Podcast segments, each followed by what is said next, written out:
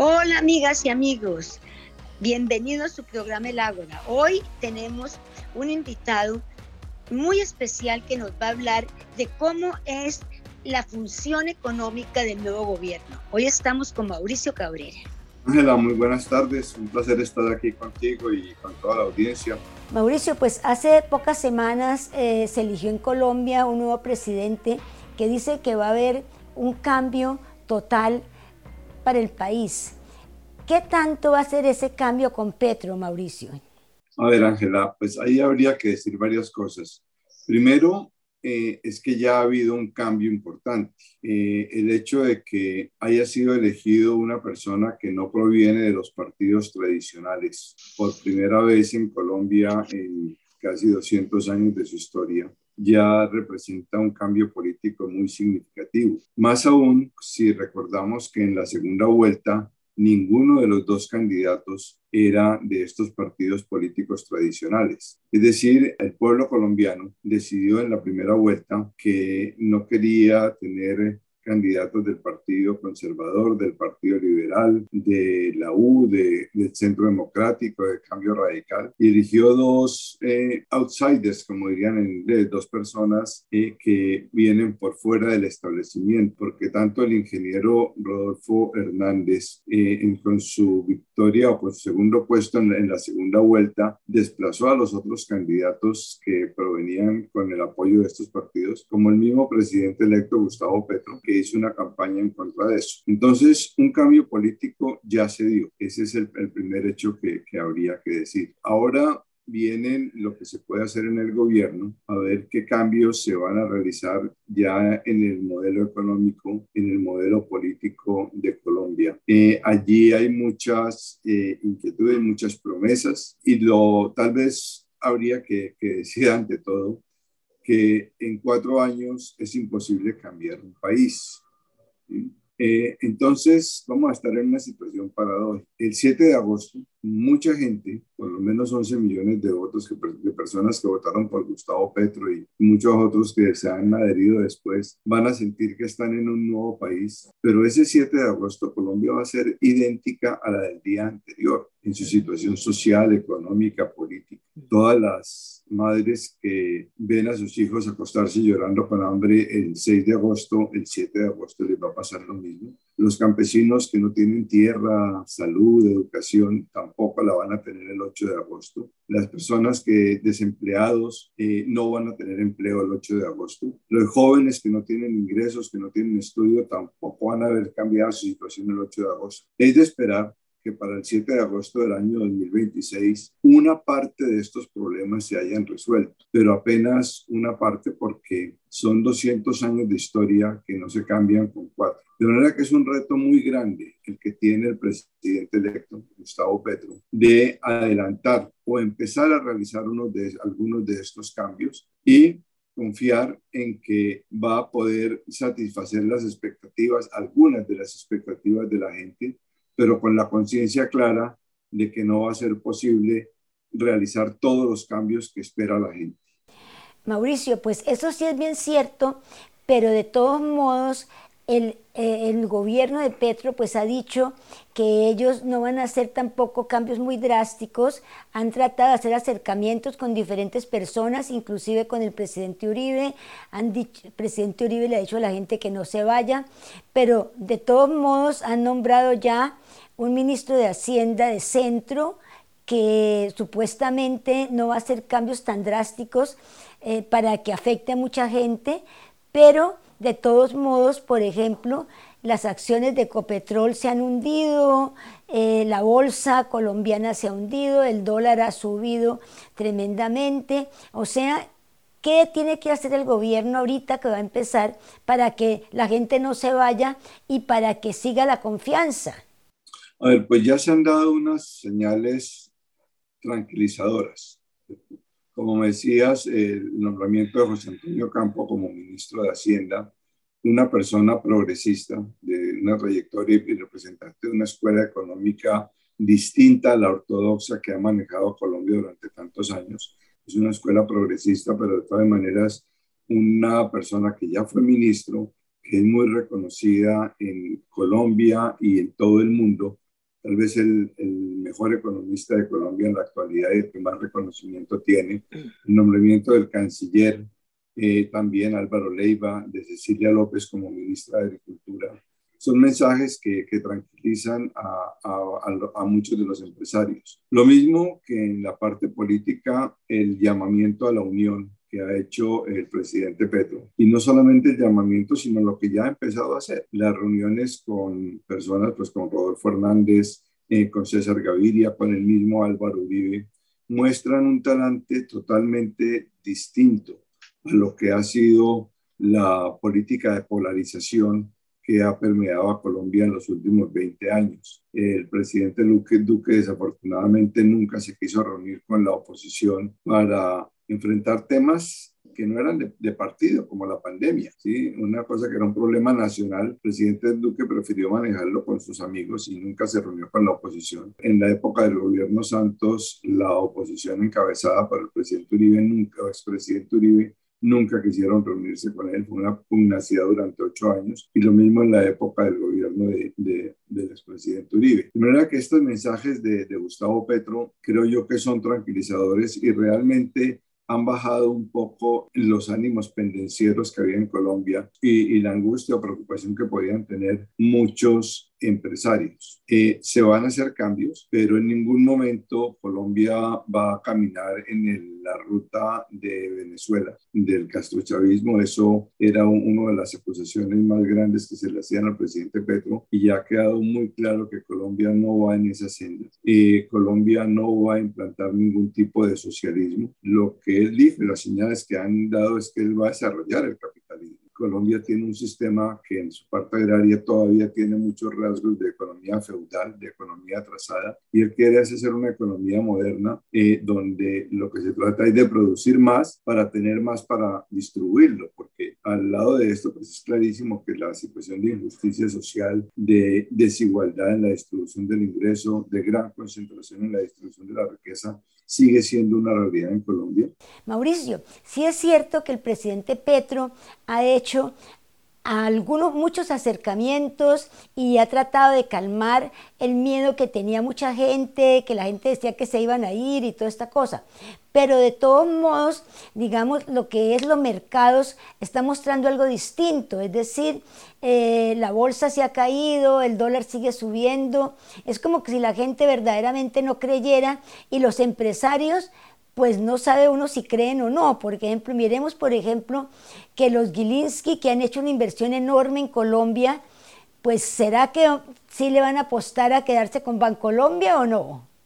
Eh, esa última pregunta no, no te la puedo contestar, pero de las otras sí hay varios puntos para decir. La acción de Ecopetrol evidentemente tuvo una eh, caída muy grande los dos primeros días después de la elección del presidente Petro, pero después se ha recuperado no a los niveles que tenía antes, porque es que el precio del petróleo está hoy bastante por debajo, está como más de 12% por debajo del nivel que tenía la semana antes de elecciones. Y esto ha afectado a las acciones de, todas las petroleras. El punto de la tasa de cambio es muy interesante porque ha subido, estamos en récord, ya está por encima de 4.200 pesos el dólar. Ahora tenemos que conjugar en la tabla del 4, ya no en la tabla del 12 ni la del 13, sino la tabla del 4 cada vez que pensemos en, dólares. Pero este es un fenómeno que se está dando en todo el mundo. Eh, por el porque el fortalecimiento del dólar eh, se produce por efectos como la guerra de Ucrania y la subida, sobre todo por la subida de las tasas de interés del Banco de la Reserva Federal, el Banco Central de Estados Unidos, que tuvo una subida muy grande la última vez de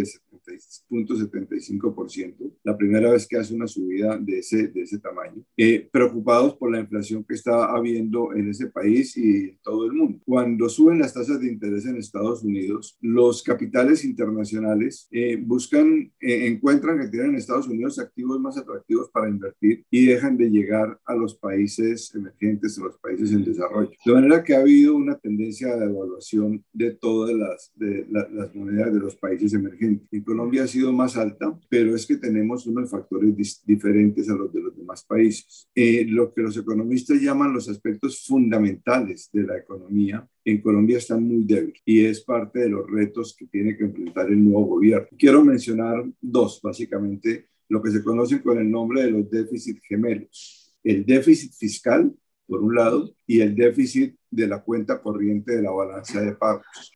Empezando por este último, nosotros estamos comprando cosas en el mundo, importando en Colombia muchísimo más de lo que le vendemos al resto del mundo, a pesar de los excelentes precios del carbón y el petróleo. Es un déficit que está cerca del 6% del Producto Interno Bruto, más de 12, 12 mil millones de dólares, un récord histórico, nunca lo habíamos tenido tan alto. Cuando hay ese déficit, hay que tener con qué financiarlo. Si estamos comprando más afuera, pues necesitamos conseguir dólares de alguna parte. Esto es una, un déficit que lleva ya muchos años y ¿Con qué se financia? Con préstamos del exterior. O viene inversión extranjera o se consiguen préstamos en el exterior, el sector privado o el gobierno emite bonos. Cuando se hace más difícil conseguir préstamos en el exterior por esta subida de la tasa de interés del Banco de la Reserva Federal, pues entonces la gente dice, esto está complicado, vamos a tener que subir la tasa de cambio. ¿Y qué efecto tiene la tasa de cambio? Que va a desestimular las, las importaciones. La gente va a encontrar que es más caro importar y que es mejor comprar productos colombianos y que va a estimular las exportaciones, va a ser más rentable para los productores colombianos vender afuera y de esa manera el déficit se puede ir cerrando.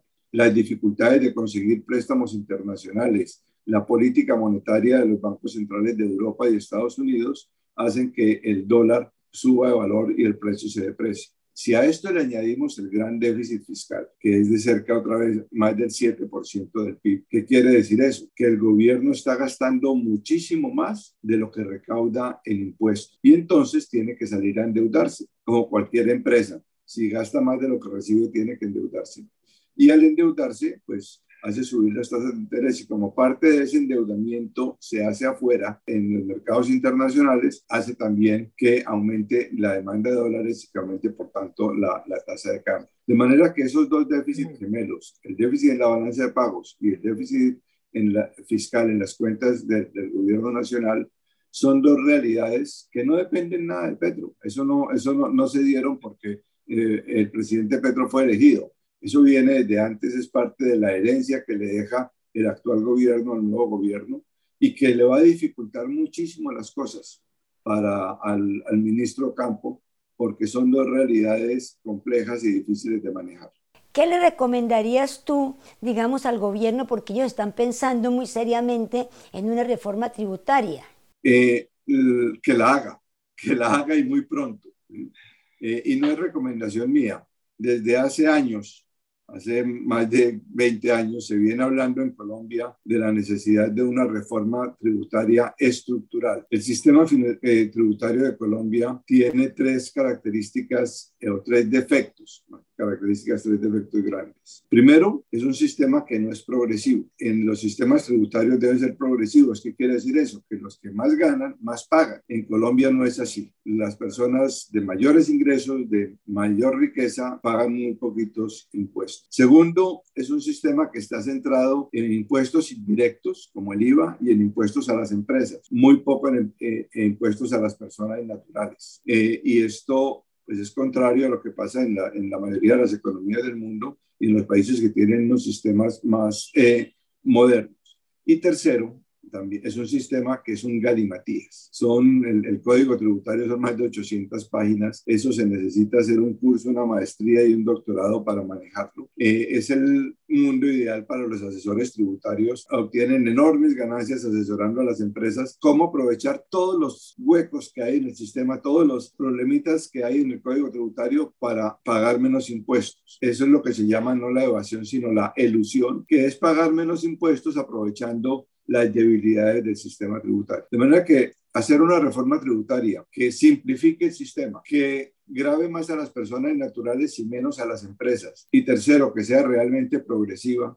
es decir, que grave más a los que tienen más dinero, más ingresos y más riqueza y grave menos a los que tienen menos. Esas tres características deseables de una reforma tributaria, de un esquema tributario, debe tratar de hacerlos el gobierno. Hay muchas recomendaciones para eso. Eh, realmente en los últimos seis años ha habido tres misiones o tres comisiones de expertos, una nacional, dos con expertos internacionales, que han hecho recomendaciones de cómo hacer una verdadera reforma eh, tributaria estructural. No se ha podido hacer en, en estos últimos años. Primero porque el gobierno no ha presentado un proyecto realmente comprensivo de la, de la, reforma estructural. Y segundo, porque muchas de las propuestas correctas que han llevado los distintos gobiernos han sido cortadas en el, en el, Congreso y no han sido aprobadas. De manera que la recomendación para el gobierno es haga cuanto antes una reforma tributaria estructural. Los gobiernos tienen en el primer año un gran capital político, un gran apoyo popular y en el Congreso, y hay que gastarlo haciendo esto, que es una de las condiciones para que en Colombia realmente haya más justicia, porque es la, la, única forma, de, hay dos formas de redistribuir la riqueza y el ingreso. Una por medio de una revolución comunista que le quite a los ricos las cosas, eso no se va a hacer en Colombia. Y la otra, a través de impuestos que hagan que los que más tienen paguen más para que el gobierno tenga más recursos para hacer programas sociales de empleo, para ayudar a los que tienen menos y de esa manera reducir la desigualdad.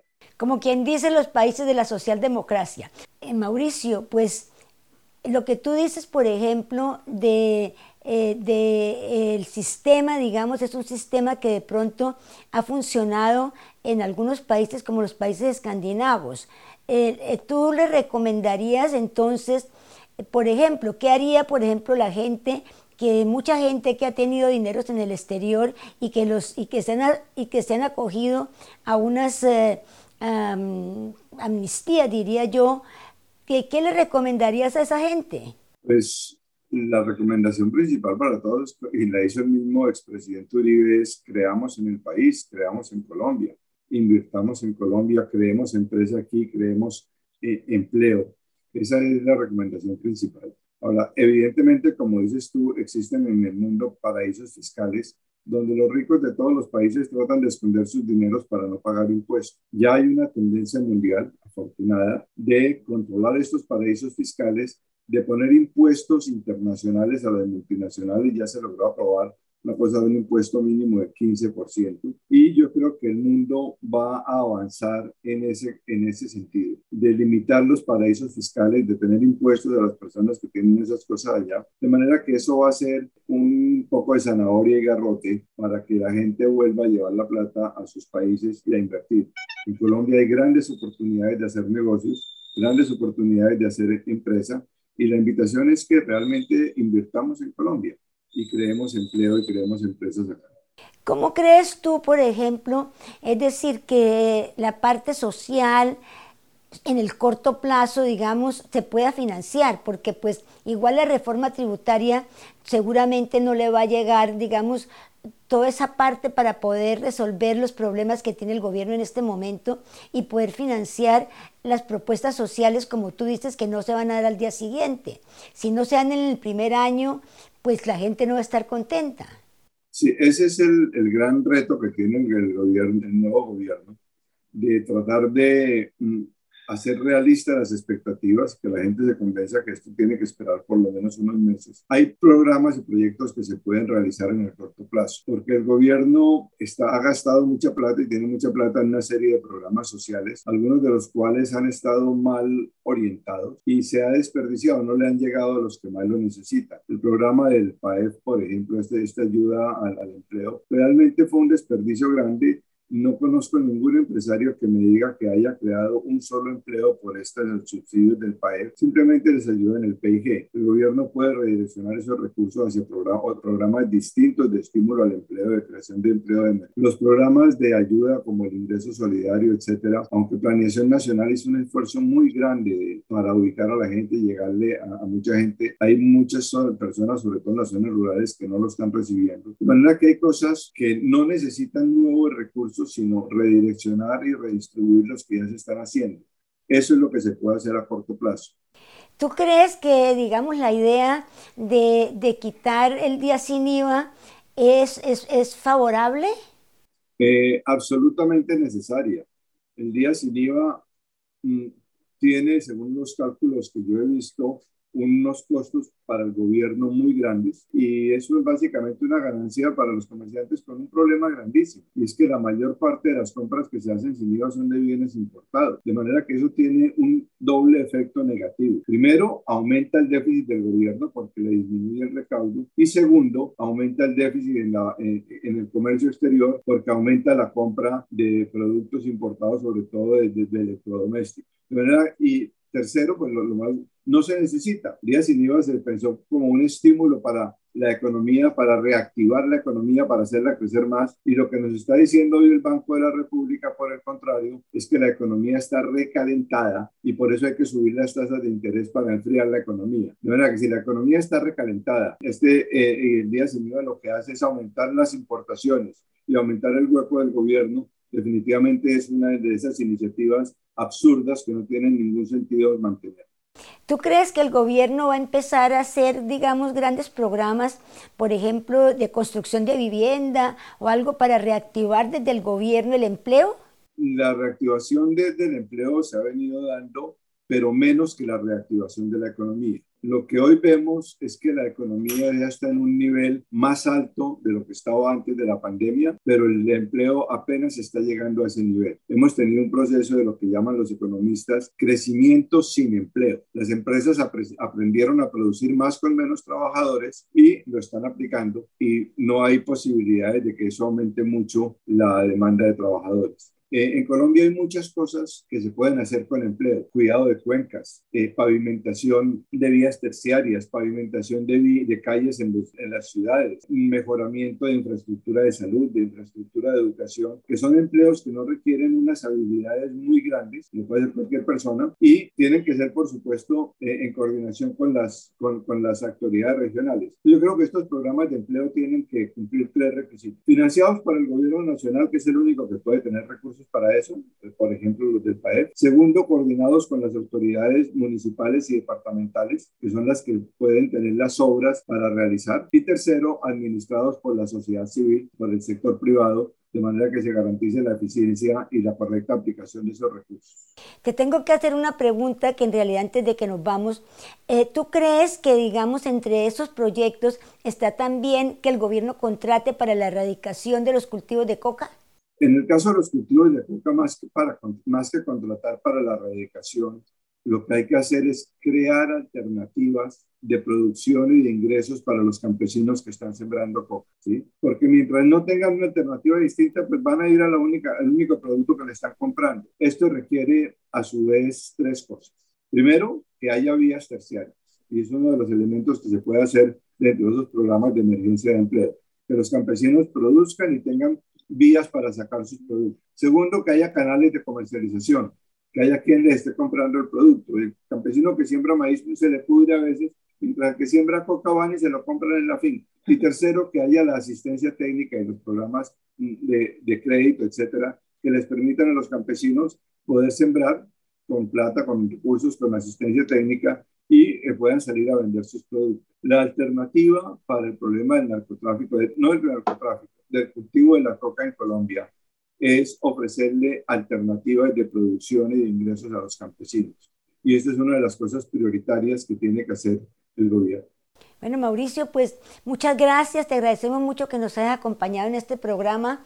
Verdaderamente, siempre, como siempre, tú eres un libro para enseñarle a la gente cómo se maneja la economía. Te agradecemos mucho. No, Ángela, muchísimas gracias por la invitación. Siempre es un placer estar aquí conversando contigo.